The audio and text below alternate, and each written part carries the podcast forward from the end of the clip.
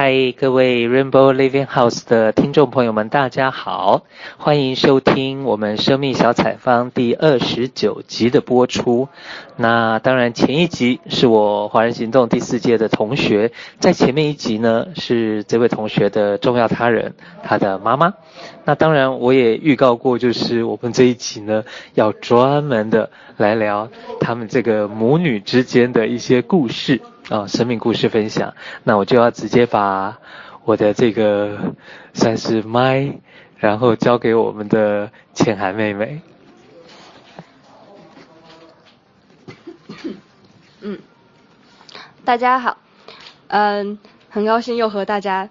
见身了。然后这一期我们想主要来聊就是母女关系。相信这是呃，应该也是会在呃很多家庭中会跟我们的这个故事产生一些共鸣哈。我和妈妈之间的摩擦，特别是在从青春期这个部分开始。那我妈妈在她的那一集里面有分享，就是呃，当我到读大学的时候，我们的嗯之间的流动就变少了。其实那个时候。嗯，对我来说也是非常呃困难的一个部分。大概在我十五岁的时候，我就呃离开家到外地去念书。然后那个时候最初的感觉就是觉得非常的开心，因为就终于可以自己想做什么决定就做什么决定，然后自己想干什么就干什么。然后就是独立会有一些。要有一些相应的责任啊，相应的压力啊，可是都觉得比起自由来说，这些都不算什么。对，然后那从那个时候开始，就，嗯，最开始我觉得间隙发生是，呃，当我在外地一个人的时候，我会面临很多生活上的挑战，可是可是爸爸妈妈他们并，嗯、没有意识到。我面临的挑战和他们想象的我面临的挑战不是一样的，所以他们会根据他们以往的经验或者是他们的想象来跟我给建议，可是那些建议是不适合，根本就完全不适合我现在面临的这个挑战，应该要怎么去处理的，所以那个时候渐渐就会觉得。跟他们无法沟通，因为就觉得他们的建议非但不不会帮到我，反而成为我的负担，反而我还因为他们的建议开始怀疑自己是不是我，然后又反而把它搞砸了。就是如果按我自己的来说不定还不会搞砸。所以那个时候就开始渐渐的和家里面的电话就少了，然后也不太想听父母的建议，然后就进入了这个过程。哦，那。就我自己来说呢，我就是啊、呃，在倩涵六岁的时候，我就觉得她已经呃具备了很多的能力，不管是学习还是她的柔软，她的呃这样的一个愿意付出，还是独立，所以我几乎在那时候我就觉得啊，我就解放了，我都不用啊、很顺利哦，带宝宝真的是很顺利，很很幸福的一件事情，我都不知道我要能做做什么了，那嗯、然后就没有去抱着了解，嗯、他的不同年龄阶段，那我更多的要做这几点就行了，因为你有了那些能力，你做做好这几点，你就啊、安然无恙了，你就是很好的了。所以每次我就抱着这种领导者的这种态度，然后就跟他啊、不去了解他的状况的情况下。就会，那女儿她就是一个非常容忍的，在她六到她十五岁之间很少爆发，有时候跟我爆发的话，都是因为别的事情，嗯、或者说，嗯，我们去争一个什么事情啊，或者说，呃，他慢了呀这样的事情，但是越来越感觉到，呃，那份链接就越来越失去，孩子他越来越痛苦，我们是不知道的，我们觉得这么好的条件，呃，这么呃好的基础。呃，还有什么问题呢？根本就不会有问题，就是呃这样子的一个关系的状态，嗯，甚至当他呃在英国呃非要去非洲这件事情，我们闹僵以后，我都觉得呃呃颠覆了我的人生观。我觉得怎么孩子怎么会这样的不听话，这样的去挑战啊，这么危险的地方怎么可以能够去？嗯，啊，那我自己从他说十几岁、十一二岁说要去非洲，我就讲的十八岁以后你在哪里去我都可以，但是十八岁之前我有肩负传。所以我就会把这个权利，就会不断的强调，因为没有别的说辞啊，说说说不了了，说不赢了，所以觉得这一点是法律赋予我的权利，所以孩子就会更觉得很冰冷，觉得更无法去沟通，可能这个时候我们的关系到了一个冰点，他也忍耐到冰点，我觉得对我来说是一个颠覆到冰点，我觉得我的孩子是很懂事、很听话，啊、很懂得照顾自己的样子。怎么突然之间就要做出那么危险、那么去意料、那么不可控的环境中去？那真的都是颠覆性的，真的有一点世界末日的那种感觉。那我也对这个事情再做一个回应，因为就像我之前分享的那样，对于我来说，是我十一岁就想去。然后我就已经提出来，然后我在那期间一直在为他做准备，在我自己看来，我是在为他做准备，然后我也没有跟父母提，因为因为我觉得我如果去提我，比如说我做到这些事情，我觉得是是一些准备的话。就会进入他们的雷区，然后他们就会，就会就会恐惧，就会淹没我。所以在我看来，那是水到渠成的一件事情。就是我也到英国了呀，我也独立了呀，然后我也有个假期呀，然后英国离肯尼亚又不远呀，然后就联系好孤儿院就飞过去一下而已啊。所以，所以我为什么我妈妈觉得是突然要。这样，或者是为什么是世界末日，然后一切就变了。我我就在我在我的故事里面不是这样的，因为在我的故事里面是从最开始种子被种下，然后循序渐进的我把这个种子养大，然后最后我终于要去实现它。对我来说是一个很水到渠成的事情。所以也就是这个时候，我妈妈的这个恐惧呢，它让我对父母失去了信任感。因为当时我会觉得我很信任我自己，然后我觉得我也你们说了我要做到哪些独立的东西啊，我要学会哪些东西啊，我都去学会了。包括我，我记得我爸爸当时就说我要，好像是说要自立自强什么什么，自实现自我什么什么，就是说了好几个字什么什么。然后我就觉得那时候我都做到了，因为我去我去非洲呃后后期的呃这个路中赚来的，所以我就觉得。我都做到啦，为什么我不能去呢？这不是很理所当然的吗？好，然后其实那个时候除了这只是一个爆，就是我觉得非洲这个事情只真的只是一个呃导火索，它并不是问题的根源。其实问题的根源就是从呃最开始的时候。我跟妈妈说，她的一些阴暗的部分我可以看到，但是她呃看不到。从那其实那个才是所有的问题的根源，我一直都是这样认为的。嗯。为什么我要去提这个阴暗的部分？我这里想去做一个回应，就是呃，因为小时候的我，其实在很小就可以看到这个部分，就是在呃，可能五岁六岁就可以看到。然后因为我知道这是他的雷区，所以我就一直不提，一直绕过去，然后一直都以比较。缓和的方式去去去，就是去照顾妈妈，相当于是去照顾她不愿意自己来照顾的这个部分，我会去照顾这个部分。所以当我成长到一定年龄的时候，我觉得这个照顾，因为我除了照顾她的那个部分，我还要照顾自己的这个部分呀。所以，所以当他们越来越大的时候，我是觉得没有办法照顾下去了。然后那时候会产生一种虚假感，就是我会觉得我去照顾她这个阴暗的部分，真的是在爱她。还是在害他，因为我就觉得，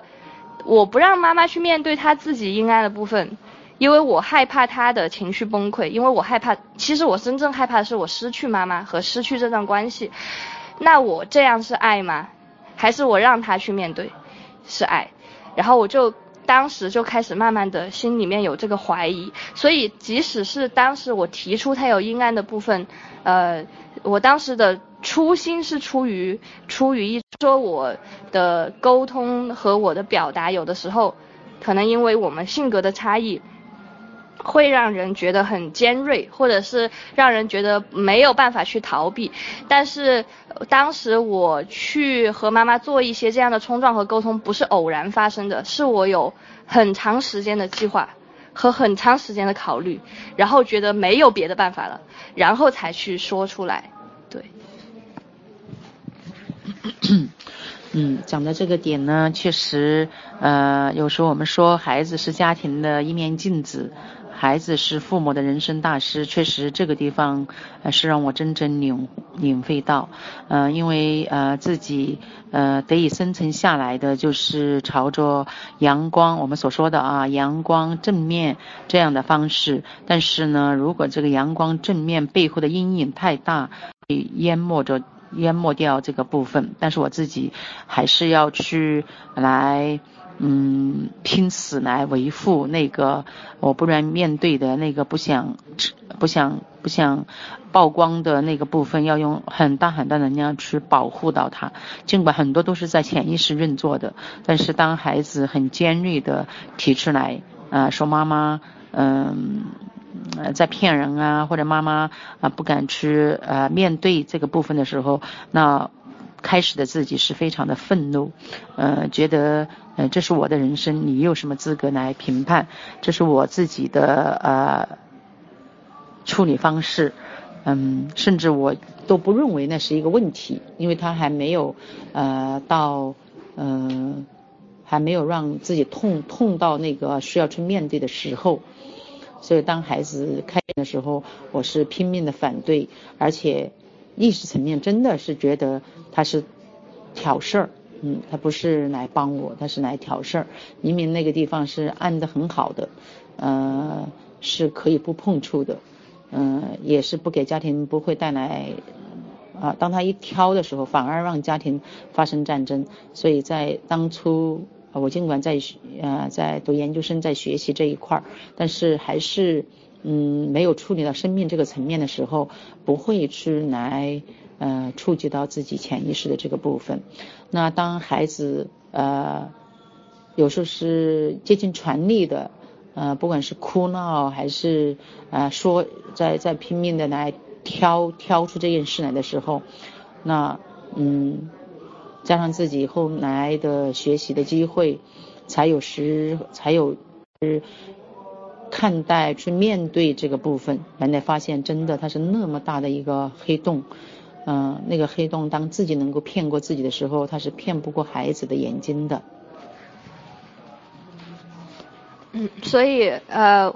再回到我的呃大学时期的时候，在那个时期就是在我经过了妈妈的这个很多的这种抵制、反对，然后包括就是让我觉得我本来是出于爱，结果被讲成了是不孝，然后是去挑事情，就是有很多这样的冲突，然后。我尝试去沟通了好几年，通过，当然我一沟通肯定就会吵架，因为，因为，因为其实这也是，呃，我觉得跟早期也是有关的吧，因为早期就是越过雷区这个事情，我们家也不是只有我一个人做，我们我们三个人都会做越过雷区这个事情，所以当其中一个人选择要去踏入雷区的时候，其实大家都是没准备好要怎么去，大家也没练习过，也也不知道要怎么去面对，所以我，所以那就相当于在前面几年都没有练习过，也没有。面对过的事情，在在我的青春期这个阶段被被集中性的爆发，然后大家在这种爆发中在，在嗯，就是都我觉得都在很努力的去练习吧。然后然后那个时候，这是我现在的看法。可是我在青春期的时候，是当我沟通了可能有三年两到三年的样子，然后每一次一提就会爆发，一提就会爆发，话都没有来得及说完就会爆发的时候，嗯，我就。渐渐的，我就失去信心了，我就开始怀疑了，我我我是不是做错了？就是我是不是还是要回到之前那个不提？可是，可是我心中就是有一块，就是会觉得，如果我，因为我以前不提是因为我不知道不提是不好的，我以前认为不提是好的，可是我觉得我现在我知道我不提，对我们家、对我、对我父母都不是一件好事，我还选择去不提的话，我觉得我的。一部分就被我抛弃了，就是如果在那个时候我选择回到以前那个，装作没有什么事，什么没有冲突，没有阴暗面，我回到那个自己的话，我就觉得那个那个我自己就变成一个假我，然后然后我觉得那个代价太大了，那个失去真实的自己，这个代价太大了，所以所以当时我就觉得，那我也提好像也不解决问题，然后只会引引发冲突，然后呃这个不提又是抛弃我自己，那我唯一能选的就是大家先冷静，所以那个时候，在我大二的时候就有一年几乎没有跟我妈妈打打电话，就是打电话还是会打招呼，但是就是几乎没有谈，不会谈自己的生活这样，因为如果一开始谈这些，我。我就，如果谈这些，我不会故意去碰雷区，但是如果雷区出来，我知道我绝对不会选择绕过去的，这是我很清楚的，所以我干脆就就让他没有机会出现，对，然后那，然后在那一年的时候，我我我自己的状态是，因为我当时有打三份工，然后就很忙碌嘛，但是我自己的状态是非常差的，就是。呃，因为我会陷入那种一种绝望的情绪，因为那个时候我就会觉得天呐，就是我妈妈是学心理学的，然后他就是学这个的，然后他学的这个东西就会帮助人家面对人家的阴暗面，他都不能来面对自己的阴暗面，他都学了这个还不能面对自己的阴暗面，我觉得就无望了。就是就是有一种已经是，如果妈妈不是学心理学的，我好像我可能还不会这么绝望。但是当时我就真的觉得绝望了，我就觉得天呐，一辈子他都不会懂了，因为他的理论都学，哎，然后我也没有办法让他懂，然后那他怎么可能会懂呢？我就会有，我就进入了一种绝望的状态。所以当他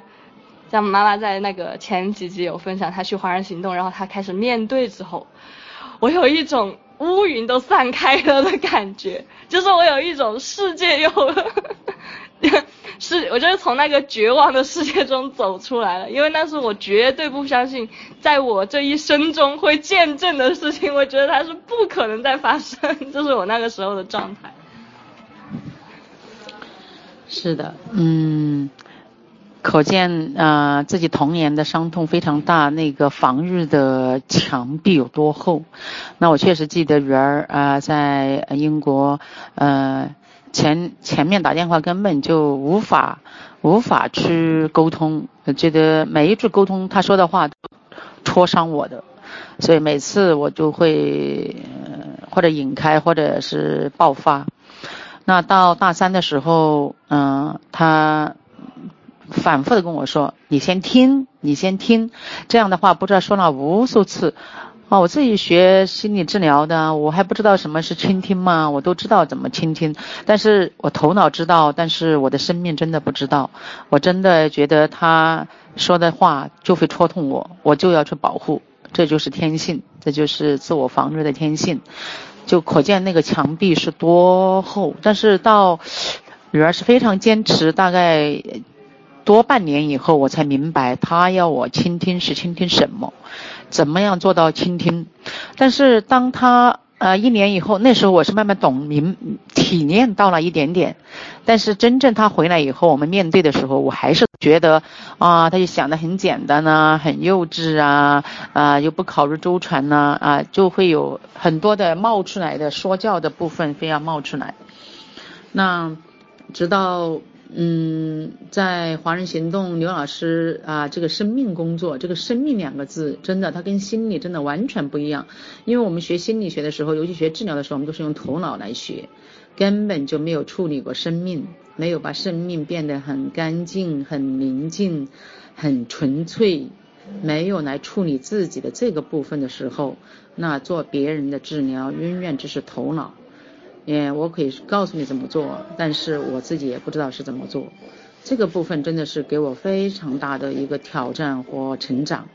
所以，尽管别人会说啊，华人行动是学什么？嗯，好像讲起来只有两三个工具，其实这个工具真的不都不重要，重要的是能够引导我们去进入到我们的内在，去处理，去陪伴。去慢慢的成长那个内在小孩的那个部分，并且是不惧怕的、不要求的、不控制的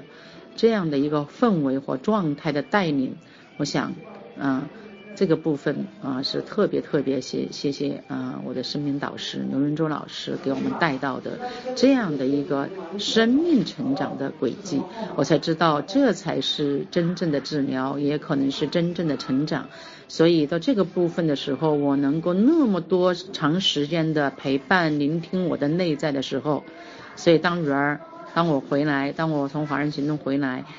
嗯，当巡演嗯也从华人行动回来的时候，那我们俩就开始练习真实的这个倾听的，啊，沟通的，生命看见对方生命的这样的一个部分。所以我们下面可能分享一下，呃，当倩涵从华人行动回来，在家里现在待待了将近三个多月，我们之间的啊这样的一个沟通碰撞。嗯，其实像我刚刚分享的，就是当我或许我以前的理解是，所有的问题都在于都起源于妈妈不愿意面对她的阴暗面。所以我我以前非常天真的以为妈妈从华人行动回来，她面对了阴暗面，我们之间就没有问题了，这是我之前还非常天真的想法。然后，然后当然这个想法就破碎了。就是当她回来之后，我觉得好像我们家是我们确实不会有冲突了，然后我们也可以很好的去沟通。可是我反而时间会有一种，呃，会有一种不真实的感觉。然后到了后面的时候，我才意识到，其实我也有自己的成长课题，不是妈妈面对了就没事了。所以，那我的课题就是，就是，嗯、我能不能够去，呃，相信妈妈可以听懂。如果妈妈她要学会的是倾听的话，那我要相信她愿意倾听，她真的能够听懂，因为。在很多年的这样的冲撞下，我其实慢慢的变得不再相信，就是我情愿去想其他的方法去预防啊，或者是去解释啊，可是我不太相信她可以直接倾听，他可以直接就是来倾听我真正想表达的意思，所以一直到这一次回来，我才敢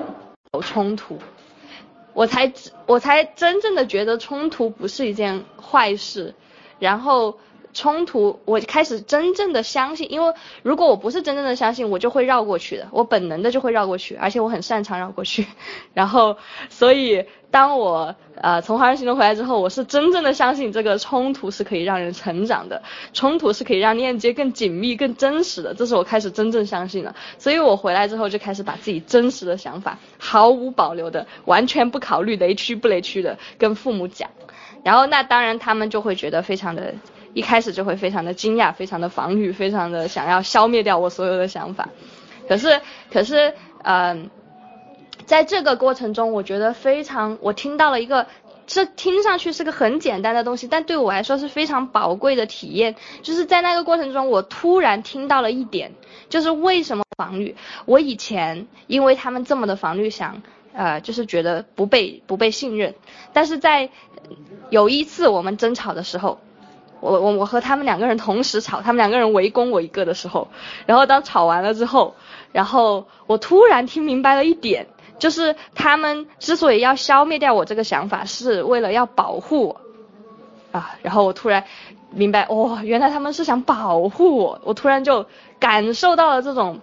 被保护而不是被攻击的感觉，然后当我感受到那个感觉的时候，我开始尝试跟父母建立信任。就是我开始知道，其实这个事情讨不讨论出结果也不是最重要的，最重要的是我相不相信他们和他们相不相信我能够保护自己。我开始明白，信任才是最重要的东西。那嗯，因为我的成长的呃历程呢，嗯。包括我在童年成长过程中亲近的人都是男性，所以呢，呃，我的跟人的链接的能力其实是非常差的，这也是让我非常惊讶的。我以为因为我很外向啊，很热情啊，我就觉得我的朋友也很多啊，我就以为我是啊非常能够处理好人际关系，呃，也是能够倾听啊，也是怎么的。但真正让我认识真实的自己的，真的是倩涵，她啊这样非常勇敢的、非常真实的来呃表达她的内在。然后当他开始表达他的内在的时候，我在他没有表达完的时候，我都觉得这个不算事儿，这不是事儿，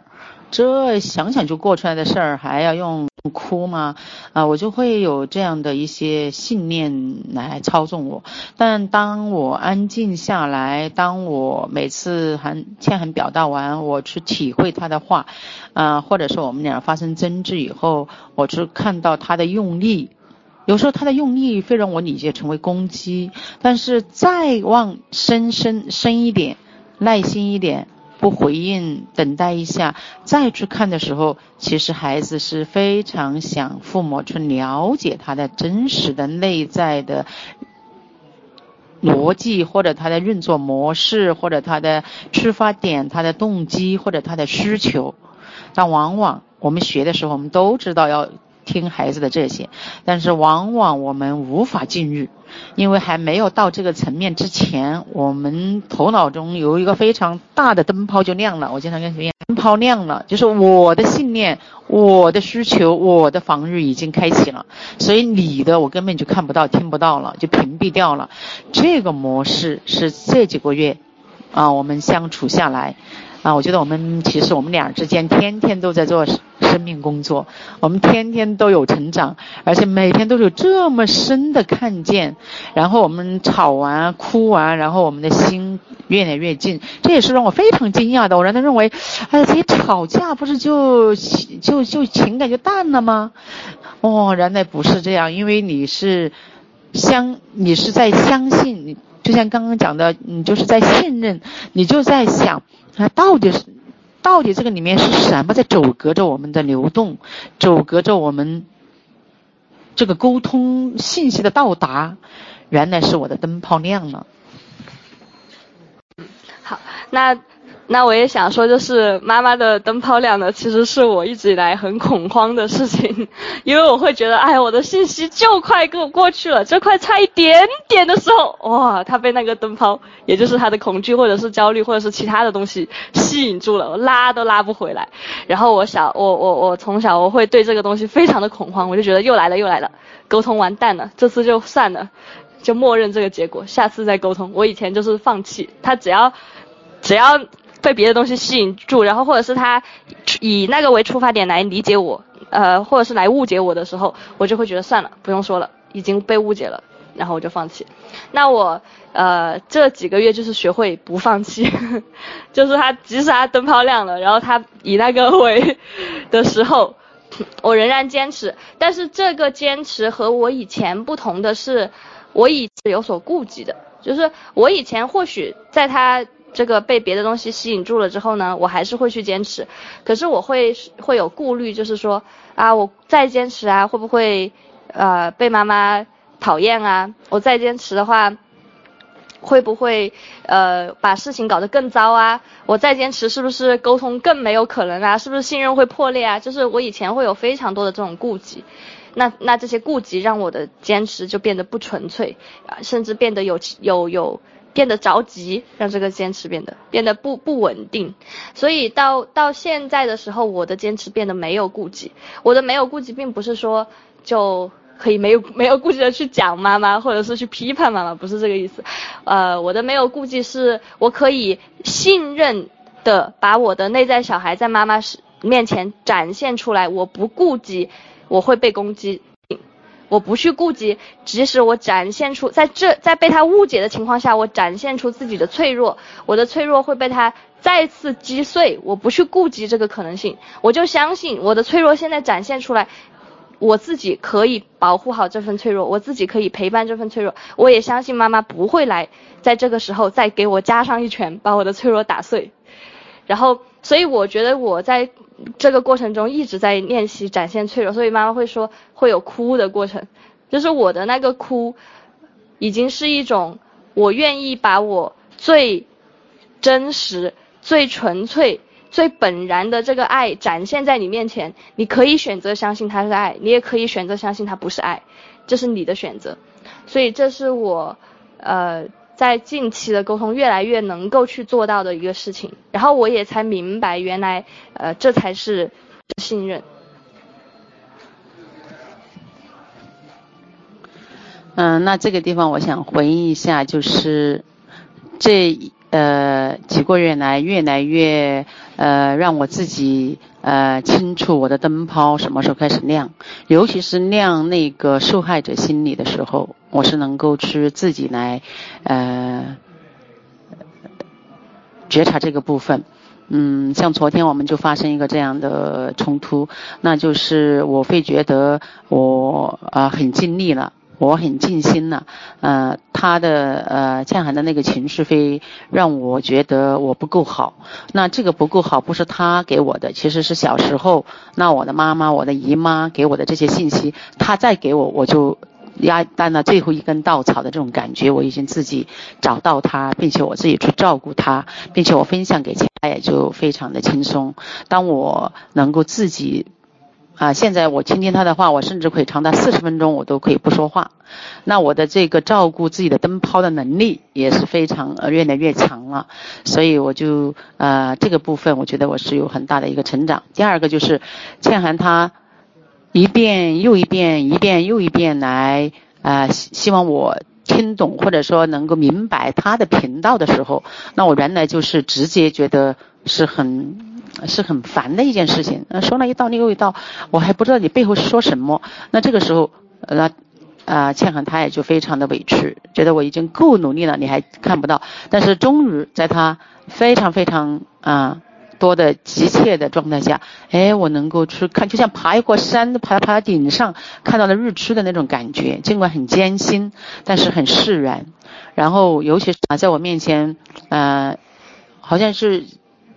转出几天的时间里面，我我体会到一种就是，哎，当倩涵跟我说不通，她很很失望或者是很挫败，她哭出来的时候，我的那个烦恼或者说那个烦躁一下就通透了，那个内在就很。清洁很很很干干净，然后完全变成一个妈妈的状态来去看她哭，然后去有流动，有作为一个妈妈的关爱的流动到她身上的这种感觉，啊、让我真的体会到一个妈妈的幸福感是这样的一个状态。好哦，那我们听到了这对母女的生命故事，那当然。这个这一集也差不多了，结束之前呢，是不是有最近有些什么样的活动是可以推荐给我们的来宾呢？嗯嗯，从十二月份开始呢，我们啊、跟倩涵两个人在呃岳麓区长安市岳麓区活业堂社区呢，我们开启呢啊、五期的呃工作坊啊、我们现在已经开了第三期，啊、是公益的工作坊。呃，全免费的。那后两期呢是下周的星期日或下下周的星期日。那我们这个五期的工作坊的一个阶段，呃，就结束。欢迎有时间的爸爸妈妈啊、呃、前来交流。好哦，那我觉得就可以在这样的活动，就有点像是送给我们的听众朋友们当做是祝福。那我们也在这个祝福当中跟我们的听众朋友们说拜拜喽。好，拜拜。